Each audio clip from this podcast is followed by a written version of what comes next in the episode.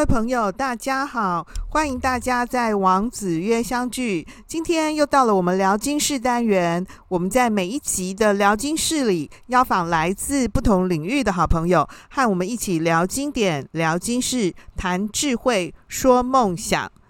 各位朋友，你有喝茶的习惯吗？你是不是一位懂茶的人呢？不管你平常的生活中啊，是不是常常喝茶，我们走在街上啊，随处可见的手摇饮料店啊，便利商店里头的一大排的茶饮啊，一定是你想喝饮料的时候的最重要的选择，对吧？而且你一定也和王老师一样，会选择那种无糖的，对不对？油切的那种，对吧？据说呢，这个二零二一年十月的这个媒体调查显示，哈。我们台湾人呢、一年要喝掉十二亿杯的手摇饮，哎，哇，十二亿杯哦！但以茶饮来说啊，一年呢、就得要消耗高达四万吨的茶哦。可见呢、啊，茶确实是我们台湾人呐、最最喜欢的饮品之一，哎。除此之外啊，你一定也买过各式各样呢含有茶叶成分的周边产品，对不对？像王老师啊，就买过那种像是茶叶枕头啊、茶叶口味的这个洗发精、沐浴乳，好，然后香水啊，绿茶香水哦。然后那如果是吃的，像是最平常的就是茶叶蛋嘛，哦，那我还有买过呢，那个茶叶蛋卷，然后。饼干，然后这个茶叶口味的糖果、牛轧糖之类的，那大家直觉的想到的就是抹茶嘛，哦，呃，其实是不止抹茶哦，还有一种是那种红茶的冰淇淋，哎，太多太多了耶！茶叶啊，可以说和我们的生活呢。确实是密不可分的哦。其实呢，人类呢喝茶已经有超过千年的历史了，而且呢，最早啊就是从中国人开始的。早在三国啊、南北朝时期呢，就已经有饮茶的风气。唐朝呢开始逐渐流传到其他的周边国家。那十七世纪初始呢的大航海时代呢，荷兰的东印度公司呢把茶叶呢从东方呢大量的运往欧洲。到了十七世纪的末期呢，茶开始在英国的这个贵族跟富人之间呢风行起来，以后呢就变成呢英国呢广为流行的饮料哦，甚至于呢是取代呢酒在用餐时候的这个地位。所以英国茶啊，什么你所知道的什么伯爵茶呀、早餐茶，他们原本的这个来源是从中国来的哦。当然呢，除了茶呢是一种世界上非常重要的经济作物以外呢，科学研究也显示哈，茶叶当中的那个茶多酚啊，是对我们健康呢很有帮助的物质。所以现在这个。大家很重视健康嘛，哈，那呢，据说刚刚谈的那个茶多酚呐、啊，还会超过这个蔬菜水果多酚呢，有高达八到十倍哦。那儿茶素的含量呢，就是我们大家最熟悉的，对不对啊？那个儿茶素呢，可以抗氧化啊、保健呐，哦，那认真想想哦，虽然。各国的老百姓呢，所喜欢的那个茶汤的口感呢，并不相同。不过，好像大家都有喝茶的习惯耶。蛮多的时候啊，这个茶叶独特的香气和它入喉以后的这种清甜回甘，其实也还蛮疗愈的。所以呢，不管是夏天里呢帮助你降火的凉茶，那冬天里呢陪伴你夜读啊、看韩剧的时候的热茶，总之很可以呢。这个日常生活的带着一个随行杯呢，把茶带着走，也可以呢替自己呢好好的泡上一壶茶，很有仪式感、很舒压的以春光和东洋佐茶。今天呢，我们就很荣幸邀请到素有呢木栅茶家第一人美称的这个茶叶。烘焙师哦，张心柔老师，他不仅是这个木栅老字号茶堂的第四代传人哦，他当年呢就顶着这个台大毕业的高学历光环呢来继承家业哦，成为呢专业的铁观音烘焙师。那接班呢十六年以来呢，更积极的把传统的茶行经营呢不断的转型扩充，现在已经可以说是台湾木栅茶区的这个中间世代哦，不仅是木栅铁观音茶香延续的种子，也是呢比铁观音哦更珍贵的资产哦。就在二零二一年呢、张老师又在他无数的茶艺比赛当中呢再添殊荣，他获得呢优良铁观音茶比赛的特等奖哦。那张老师的他的这个专长呢是铁观音的这个焙火技术啊，特别是他所制作的这个纯正铁观音呢，在制茶领域来说呢。可以说是老字号茶行的专有的独门工艺啊！张老师呢，同时也是木栅青年农民联谊会的会长，就是我们现在都简称木栅青农啦哦。那其实他是青农的会长啊。我想呢，邀请呢会长呢来跟我们云端的朋友呢现身说法，谈一谈呢他一路走来呢专业茶师的培育历程，以及。对我们感觉有点了解又不太了解的台湾茶饮的特征跟生活啊，真的很高兴呢。这个张老师呢拨控，Hello，心柔你好，我想先请您向我们的听众朋友自我介绍一下吧。好，王老师，还有各位听众朋友，大家好，我是张心柔。那我们家是张协兴茶行。那张协兴茶行呢，是由我爷爷创立的。但是在我爷爷之前，我的阿周就是做茶的，所以我们是茶家的第四代。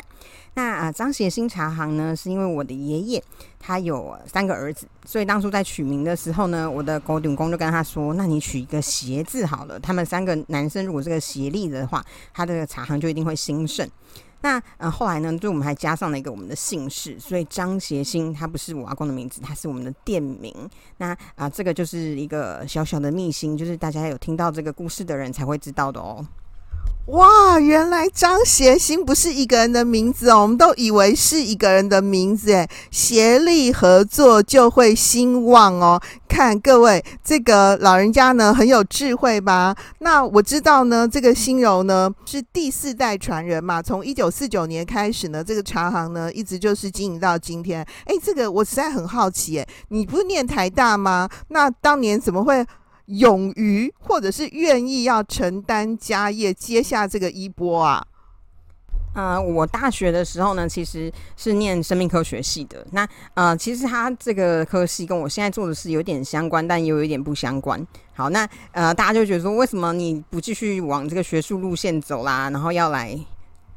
要来做我们这个就是啊传统的这个产业，那其实这个关系到几件事情哦。第一个就是啊、因为我参加了一个社团，那这个社团呢是农委会底下的就是青少年组织，叫四检会，然后让我到瑞士去做访问，所以我在农家住了两个月，然后这两个月就是我们就是在农家里面就进行农家的事情，然后让我觉得说，其实这些事情好像也蛮不错的。然后呢，第二个就是因为家里面这个事业，它刚好有一个转型期。我们家有一个休闲农场的成立，那需要人手。那以前在世建会的时候，其实就是常常办活动啊，或者什么。那休闲农场它就是有一点需要这样子的人力。那呃，再加上就是这个茶行，毕竟已经经营了这么多年，那他的这个基础打得很好了。那他就一直鼓励我，就说：“那你这样子很可惜啊，如果你们没有人接的话，这个之前的基础就没有啦。”这样，那这样子的状况底下，就是综合各项的这个考量，就觉得嗯，好吧，那就回来做事好了。哦，所以原来心柔你是有一个那个外部跟内部的原因。内部呢，就是我们很容易想见的，他们家就是世代传承嘛，哈。那外部的原因是，您说你大学的时候就去瑞士的农家体验交换哦。对，那其实这个体验交换是真的，就是我们有去那个养猪的或是养牛的家里面，然后还有一个家里面，他是在高山上，然后他们每就是夏天的时候，他是要去割那个草下来，因为他们的牛在夏天的时候赶到比较低海拔的地方去寄养，然后等到冬天的时候回到他们家，他就把这个干草要给他吃，所以这个真的是有在就是操作这个农事。那呃操作过后，就是觉得这个农家的生活，或是对于这件事情就没有那么排斥。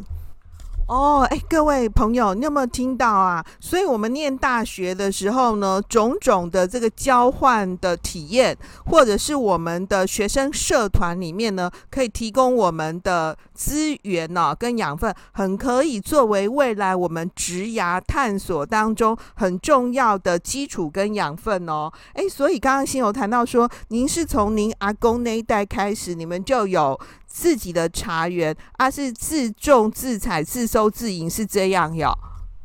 嗯，就是呃，瓦工开始他就有种茶嘛，然后我们家其实有另外一个很特别的是，我们做很多的加工。然后加工之后呢，再销售出去。在瓦工的时候，他是销售到。他算是中盘商，销售到那个大道城啊，或是中南部去做很多的，然后还有外销，外销到泰国啊、日本啊这些地方。那到我爸爸接手的时候呢，他就开始做，就是对一般的消费者的销售。那到我们的时候呢，就是开始又有网络上的经营。所以我现在跟我的爸爸妈妈还有我的两个妹妹一起在经营这一块。那呃，就是我们这样子的情况底下，如果只有卖自己家的茶，其实是不够的。所以我们有配合很多的茶农，他们把他们的茶做到一半的时候，他做。到一半就是它从茶树上采下来，然后会经过一些过程，这过程叫做发酵。发酵过程之后再把它干燥，然后揉成啊铁观音乌龙茶揉成球形，包种茶是条形的。那这个制作到这里之后呢，然后就由我们家来接手，然后我们家来做烘焙啦，或是做熏花，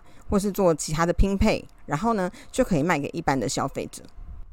哦，所以因为您的专长是烘焙嘛，就是烘焙这一块。因为我就觉得呢，心柔就是细皮嫩肉的啊，就是你要跟我说服说，哦，他要去采茶这样子，我有点没办法说服我自己。所以其实您主主要是做呢，就是后端的工作，就是当这个其他的茶农们呢，把他的这个半成品呢，呃，推给呢这个张贤新茶行之后呢，那你们来做后。部的后端的这个营销啊、运产这个地方啊，也有做部分的加工，是这样吧？对，那尤其是铁观音茶，它其实是一个非常需要加工来加值的一个茶叶。那我们常常就开玩笑啊，就是说它如果本身条件够好的话，其实就没有人就需要这样花这么多力气去做这件事情。就是因为它是中低海拔的茶叶，它本身有一些缺点。那我们借由烘焙的技术，可以让它这个缺点转换成它不可取代的优点。那所以这个技术就是烘焙的技术，在铁观音里面，它比其他茶叶来说都重要更多。所以在呃我们木栅地区，就有人真的是专门很认真在做烘焙这一块。那包括我们家现在也还有用炭火在呃处理这样子的茶叶。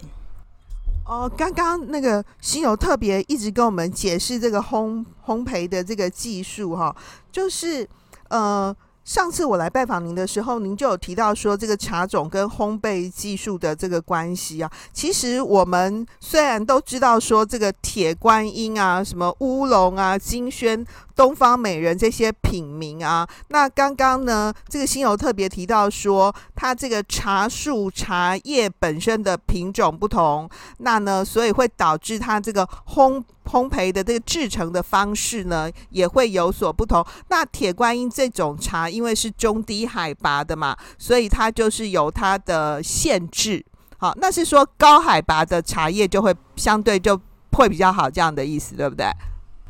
嗯，高海拔的茶叶呢，它生长的环境就是它有它的优势，它有它特殊的风味，然后它生长的这个。长势也会比较好一些。那呃，像我们现在就是我们刚才谈到，就是茶叶的分类，其实它分很多种不同的事情哦。所以你现在大家先脑里面有个蓝图，就是我们在最左边的地方有一个绿茶，在最右边的地方呢有个红茶，在中间的这这条线画一条线，中间的这里就是住着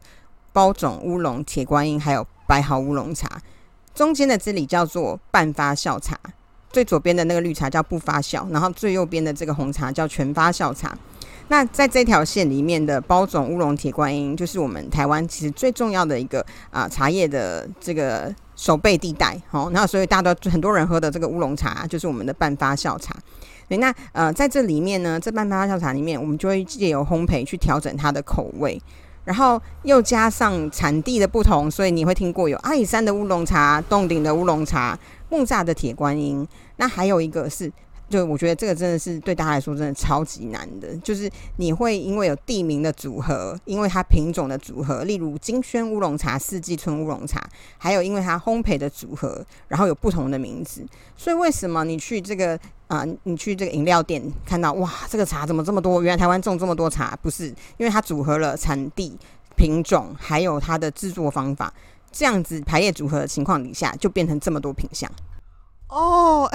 位。有没有觉得这那个心柔老师啊，真的是老师哎，这个茶人专家就是不一样，帮我们真的彻底的上了一课哈。就是原来呢，这个茶叶呢，茶种的分布其实是一个光谱哦。那老师刚刚讲的两端嘛哈，一个是全发酵的，就是那种红茶的，或者是呢都没发酵的，就是绿茶的。那我们其实。平常呢，我们比较熟悉的就是在这个中间产线这些东西。那因为一个茶项的这个我们买到的呢，有结合产地啊、品名啊、烘焙方式啊，然后又加上我们手摇饮里面的这个各个店家呢，都会呃推出那种很文青式的名称。我们其实真的不知道我们喝了什么，哎，天哪，居然是像这样哦。那么呃，老师可不可以？再帮我们这个进一步分析一下，那因为在这个中间的这些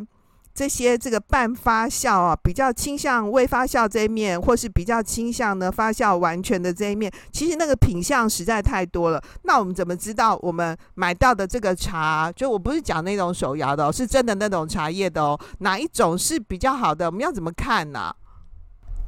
好，那呃，其实我们的茶叶啊，它的烘焙，就是我们如果说在中间这三个，它有关系到呃比较接近绿茶的包种茶，然后比较接近红茶的白毫乌龙。那这时候呢，就就就要看你的口味了。那像我们铁观音是在中间里面，比白毫乌龙再回来一点点，然后我们用比较重的火候去烘焙它，所以有些人就会说：“哎呀，你们那个就是老人茶，喝起来苦苦的。”那这个嗯形象就不太好，就年轻人可能就觉得喝这个茶是老人的感觉。那呃我们现在也就是做了一些调整，例如说我们呃用我们的铁观音茶，但是我们的烘焙稍微少一点点，但是又比乌龙茶多一点点。那这个还是可以保有它原来的特色，可是又可以吸引到一些可能刚接触这个茶的啊、年轻人啊，或是其一般的消费者。对，那呃我觉得这个其实。这件事情，烘焙这件事情呢，它其实就像是进了一个厨房里面去调味这个茶叶一样。我们用火候去让这个茶叶的滋味去改变。像我们家有一个茶，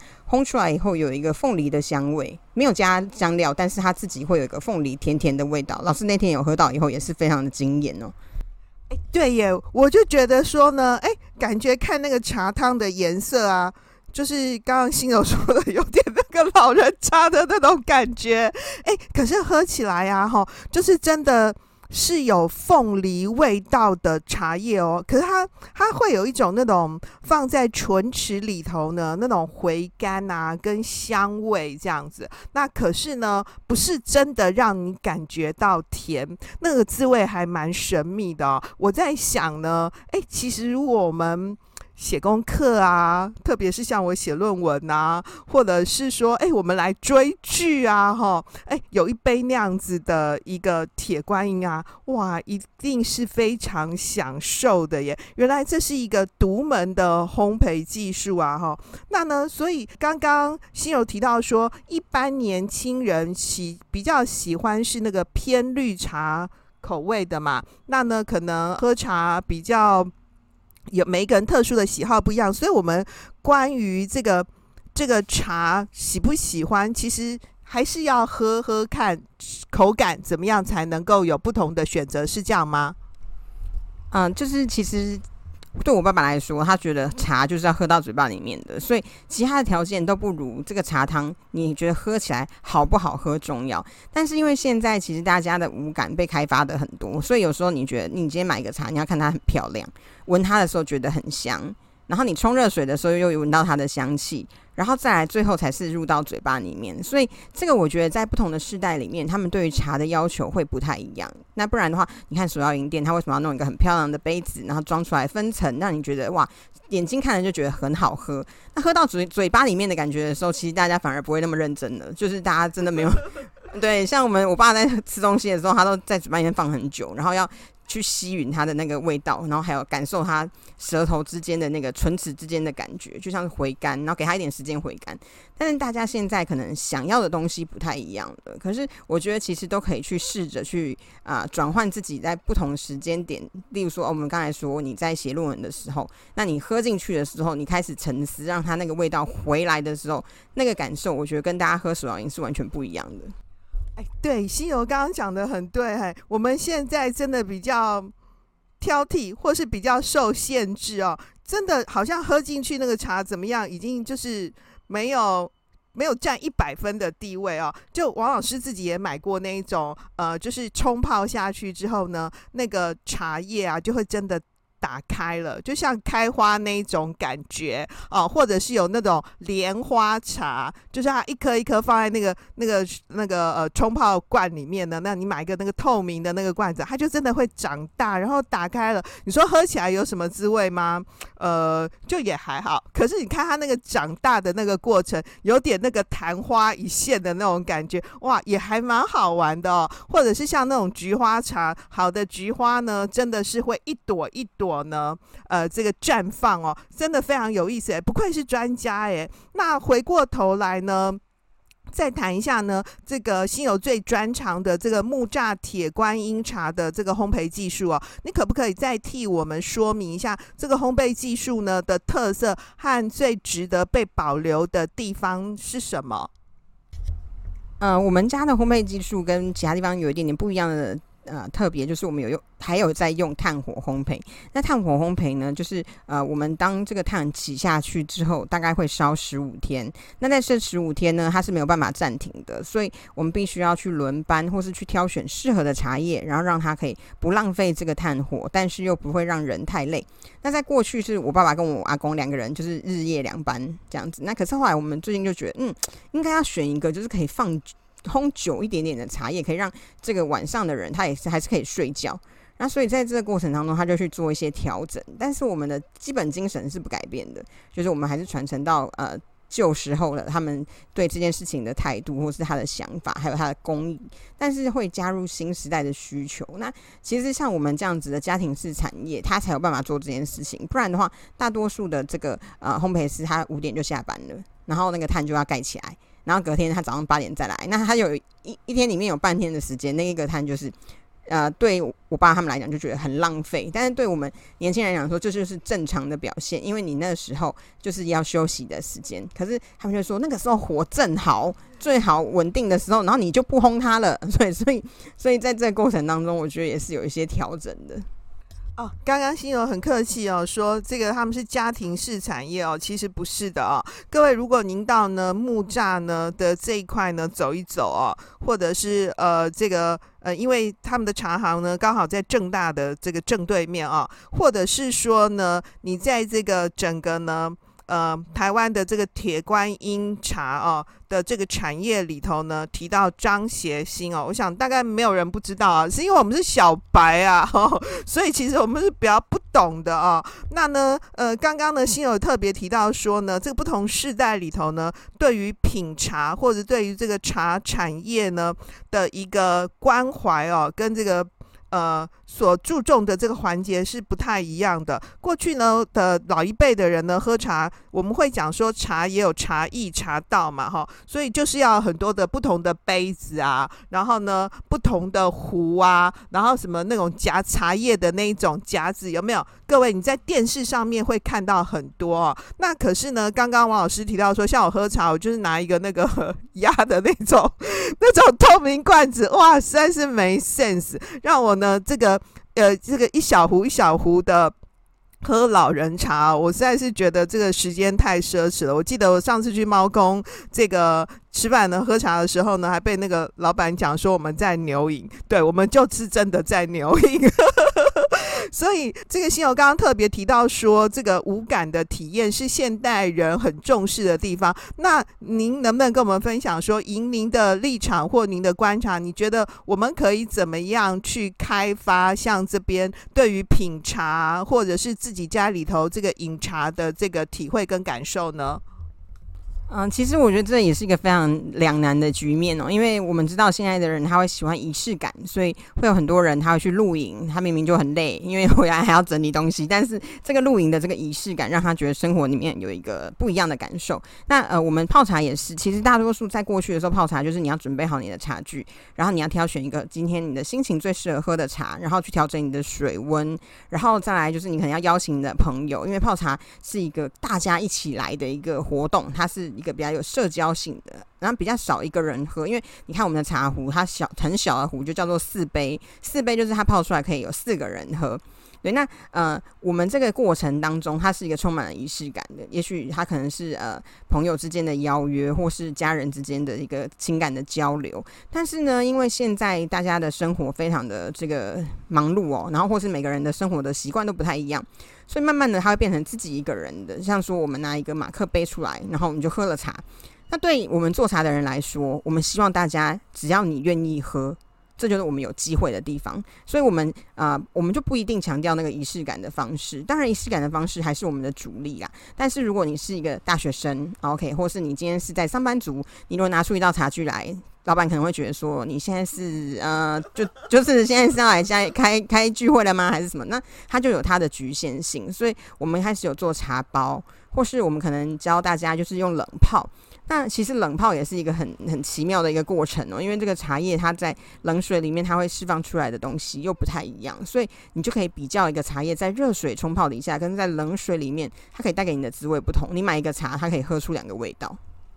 哎，对耶，真的哦，真的哦，不是每一种茶叶冷泡出来都很好喝哦。对，所以这个新友教给我们这个好招啊，各位忙碌的朋友们、哦，你真的可以试一试哦，哈。好，那么呢，这个其实我在媒体上面还有读过呢，关于这个您的报道哈，提到说这个在传统茶行的这个多角化经营上面呢，你采取的是要把茶树呢变成摇钱树的看法哈，刚刚呢，心友有跟我们分享哈，就是因应现代呢忙碌的现代人，对我们上班的时候拿出一个小茶壶，然后四杯哦，你就赶快回家回家了，对不对哈？回家了哈。所以如果是作为上班族的话呢，或者是单身的个人，你可以怎么样呢？享受像这样的茶汤，你可以很有仪式感的品茶，然后呢，也可以呢，自己呢，这个独自呢享受啊。那呢，呃，亲友能不能进一步的再跟我们分享一下呢？您去谈说这个多角化的这个思考呢，大概是怎么样的？呃，就是我们刚才其实谈了很多关于茶叶制作啊这些过程，但是我们后来就会发现说，哎，其实一般的消费者他不想知道这么多，哎，因为他只想知道说到底好不好吃，好不好喝嘛，对不对？因为其实我们自己也是一样啊，就是不要就是因为自己做了这个茶，然后所以就觉得这东西很伟大，没有，就是大家还是会回归到就是它能不能够让他满足他的需求，所以我们就做了很多的尝试，例如说我们茶叶蛋这是一定要的嘛，就是我们用铁观音茶去煮茶叶蛋，它的味道会不一样。然后呃，你吃过的就会觉得说哇，真的是太棒了。然后哎，这个我们还有做一些像是我们的饼干啦，或是我们的这个呃牛轧糖，我们把茶叶加到牛轧糖里面，这个做了很久很久。那个时候就是因为这个牛轧糖，所以让我们跟正大同学距离拉近了。因为同学他们可能不一定喝茶，但是他们会吃糖果，或是他可能送礼的时候的需求，他就可以被满足。对，那呃，我们自己就是呃，像我的妹妹她喜欢烘焙，那我们就把试着把这个原料放进去这个呃她的烘焙的作品里面，例如说我们做铁观音的马德莲，对，那这个口味也是非常好吃的。对，那我觉得这个呃茶叶它变成不同的方式，然后让大家可以吃到喝到，这都是我们的一个呃方向。那再来就是说，像我们茶叶，我们也可以做不同的分级。那像我们把茶叶挑梗挑完之后，我们的梗子哦，有很多人有这个需求，我们就把它卖掉。好，那又或是做茶叶枕头，对，那啊、呃、中间的中级的呢，它可能需要有一些、呃、饮料茶的市场，我们试着看看可不可以去突破，然后再来比较高级一点的茶叶呢，就是我们一般的这个老饕们或是各位，你可能做茶包的时候，我们是用这个高级的，不是用下面那个等级的，对，但是还另外一个就是碎的碎型茶，它其实不是低级茶，它是茶叶在制作的过程当中，它会有一些小的这个啊、呃、碎屑，或是它比较嫩的芽。那这个呢，也可以做成茶包，它的特色就是它可以泡得更浓一点点。所以在这些不同的分类上面，我们都把它去完全的利用。那在这个情况底下，就是可以满足各个不同的层次的消费者。所以大家很奇怪，他们进到我们家来问说：“哎，你们家有卖茶梗吗？”我说有。然后那一斤多少钱？我说两百块。然后这时候他问说：“那你们家最好的茶目前现在一斤是多少钱？”我说：“我们头等奖一斤是八千块。”所以我们的守备范围从两百到八千。对。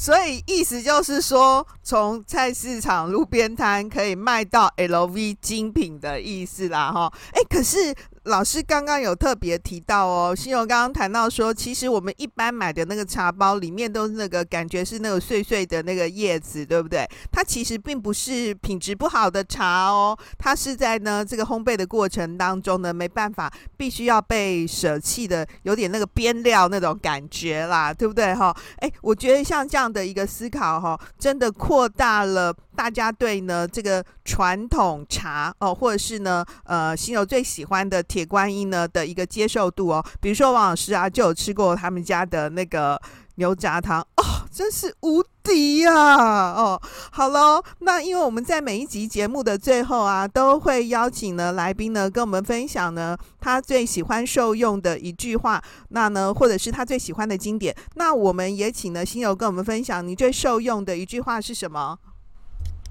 嗯、这句话呢是我阿公跟我们说的，他说。风水文章得，金白无几诶。这句就是风水文章茶，真的了解的人没有很多。那他在讲这句话的时候呢，就是告诉我们说，我们今天从事茶这个产业，就是外面的人，哎，每个人都有写个一两篇文章没问题。讲到风水，大家都知道说啊，厕所不要面对，不要对到你们家的这个厨房。但是茶叶也是，我我喝乌龙茶，我喝铁观音或什么，但是真的了解这件事情的。透彻了解的人真的不多，对，那他期许我们在做这个产业的时候，就要做那个某贵耶、黑贵耶，对，所以我觉得这件事情一直是让我们觉得要去不断去精进自己的一个方向。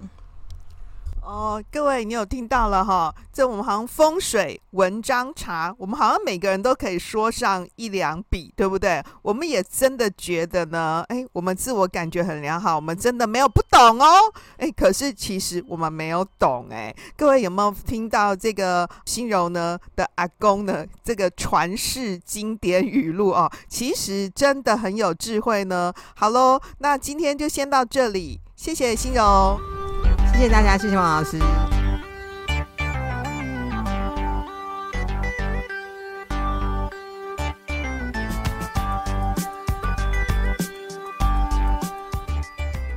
今天的重点整理，我们今天呢为各位邀请到呢木栅青农的会长啊，青年农民联谊会呢的会长，他的这个主要专长呢是。铁观音茶的这个烘焙技术啊，那他跟我们分享到说呢，作为一位呢这个四代传承的这个茶家哦，茶人，那么他继承了他阿祖哦，就是祖父辈呢以来的这个茶行哦，怎么样呢经营呢这样子的一个产业的过程。特别让人家觉得很感动的是呢，其实呢，心柔啊，在跟我们分享的过程当中呢，各位可以发现呢，来自于呢祖父辈呢、父亲辈啊这些长辈们呢，给我们的这个生活、生命的养分啊，那么。怎么样呢？去为这样子的一个茶行定名啊？其实呢，就暗自呢隐藏了对这样子的一个家族，那对这份事业的一个期许。那么心柔跟我们分享提到说呢，茶叶呢按照发酵的程度呢，事实上呢是呈现呢绿茶到红茶哈，像这样子的一个光谱。没有发酵的那一个向度呢是绿茶。那么到了全部发酵呢的一个程度呢是红茶，那在这中间呢，按照它这个发酵程度呢的不同呢，有包种茶啊、乌龙茶啊、铁观音啊。可是我们生活里面呢会买到的啊，或是常常听到的这些复杂的这个茶品的名称呢，实际上呢是结合了产地、品种、那茶汤的口味。以及呢，烘焙的制作的这个流程的这种各种组合啊，所以其实我们一般消费者呢是很难辨析的啊。那么他分享到说呢，在他父亲的那一辈啊，长一辈的这个。品茶的人呢，啊，那么比较在意的是那个茶汤呢，那么在口唇里面的这个风味，所以呢，他提到说，这个父亲呢，这个吃东西的时候哈，都会先在口里头呢，哎，等一等啊，看看呢那个品味呢，感觉是怎么样。可是呢，我们现代人呢，可能太忙碌了啊。所以呢，这个我也不能讲说这个囫囵吞枣了啊、显然是这个五感更加开发以后呢，其实呢，这个现代人呢喝茶哦，普遍来说呢啊，相对传统呢，其实是呢这个少了那一份呢这个。优雅跟从容，不过现代人也同样非常重视呢仪式感呢、哦。不过这个仪式感呢，当然是一个现代的一个样子，恐怕跟过去呢也有一些呢这个转化跟不同了。所以事实上啊，品茗啊，喝茶啊，是一个群体的活动啊。这个举杯邀明月呢，对影成三人哦。这个月下独酌啊，李白讲的呢是喝酒啊，可是呢品茶，如果一个人的话呢，恐怕呢也会呢有相对的孤独跟寂寞感哦啊。那么。另外呢，他还提到说，作为一位呢这专业的这个铁观音的烘焙师啊，像这样子要坚持呢这个传统的铁观音的炭火烘焙技术啊，其实在各个环节上面呢，传承跟维系呢，都相对来看呢是不容易的。当然，在这样子的一个茶产业的这个结构当中呢。作为这个第四代的这个经营者跟传承人哦，他也做了相当多的这个转化跟创造。从他的这个分享跟说明当中啊，诶，我特别觉得说哈，为什么青年呢参与呢这样这样的一个传统行业呢的一个制成啊跟继承，其实是非常可贵而重要的。各位，你有没有发现啊？其实心柔的谈话当中呢，就隐含了呢我们现在常常谈的呢。永续的概念啊，这个永续呢，可以分成被动性的永续，就是这个符合 ESG 的这个观念，就我们平常讲的节能减碳爱地球了啊。但是呢，更可贵而重要的是主动性的永续。这个主动性的永续是什么意思呢？就是在呢这个结构体呢，或是这个事业体、这个产业的。本身呢，除了去讲求呢，它这个能力的提升、竞争力的创新以外呢，这样子的一个竞争力创新来自于哪里呢？来自于呢流程、服务、项目跟产品的一个创新。那么各位可以发现呢，这个心柔谈到说呢。他们家啊的这个茶产品呢，已经有相对的跟过去来看，怎么样可以跟推阔普及，吸引年轻人。那么在这这个呃烘焙的一个流程上面呢，怎么做的改良？服务上面呢，各位你可以在我们的这个节目最后啊，可以找到呢他们家的这个官方网站啊。最后呢，他跟我们分享呢这个。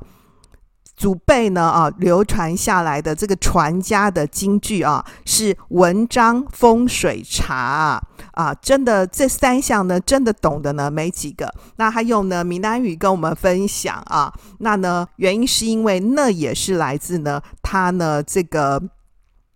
阿祖那一辈啊，留下来的一个呃传家金句啊，其实很值得我们省思。诶，我们以为我们会的东西啊，其实我们真的没那么会啊，或者是我们真的懂的那个啊，其实我们真的没那么懂。那么他说，这个阿祖啊、阿公啊，或者是父亲呢，都期许他呢，可以真正呢。呃，是那个懂的少数，真的懂这个行当的那几个，他自己呢也从这个方向呢努力。各位，你有没有发现这一集的节目呢？呃，带给我们很多呢生命跟生活的省思了。那更重要的是呢，哎，过年快要到喽，如果你有兴趣的话呢，你可以进去他们的网站看看哦，里面啊有很多送礼自用两相宜的很棒的一个呃产品哦。当然，王老师啊也没。空呢也不再跟各位多哈喽了哦，我也要去赶紧呢购买呢我过年呢放假的时候要享受的东西喽。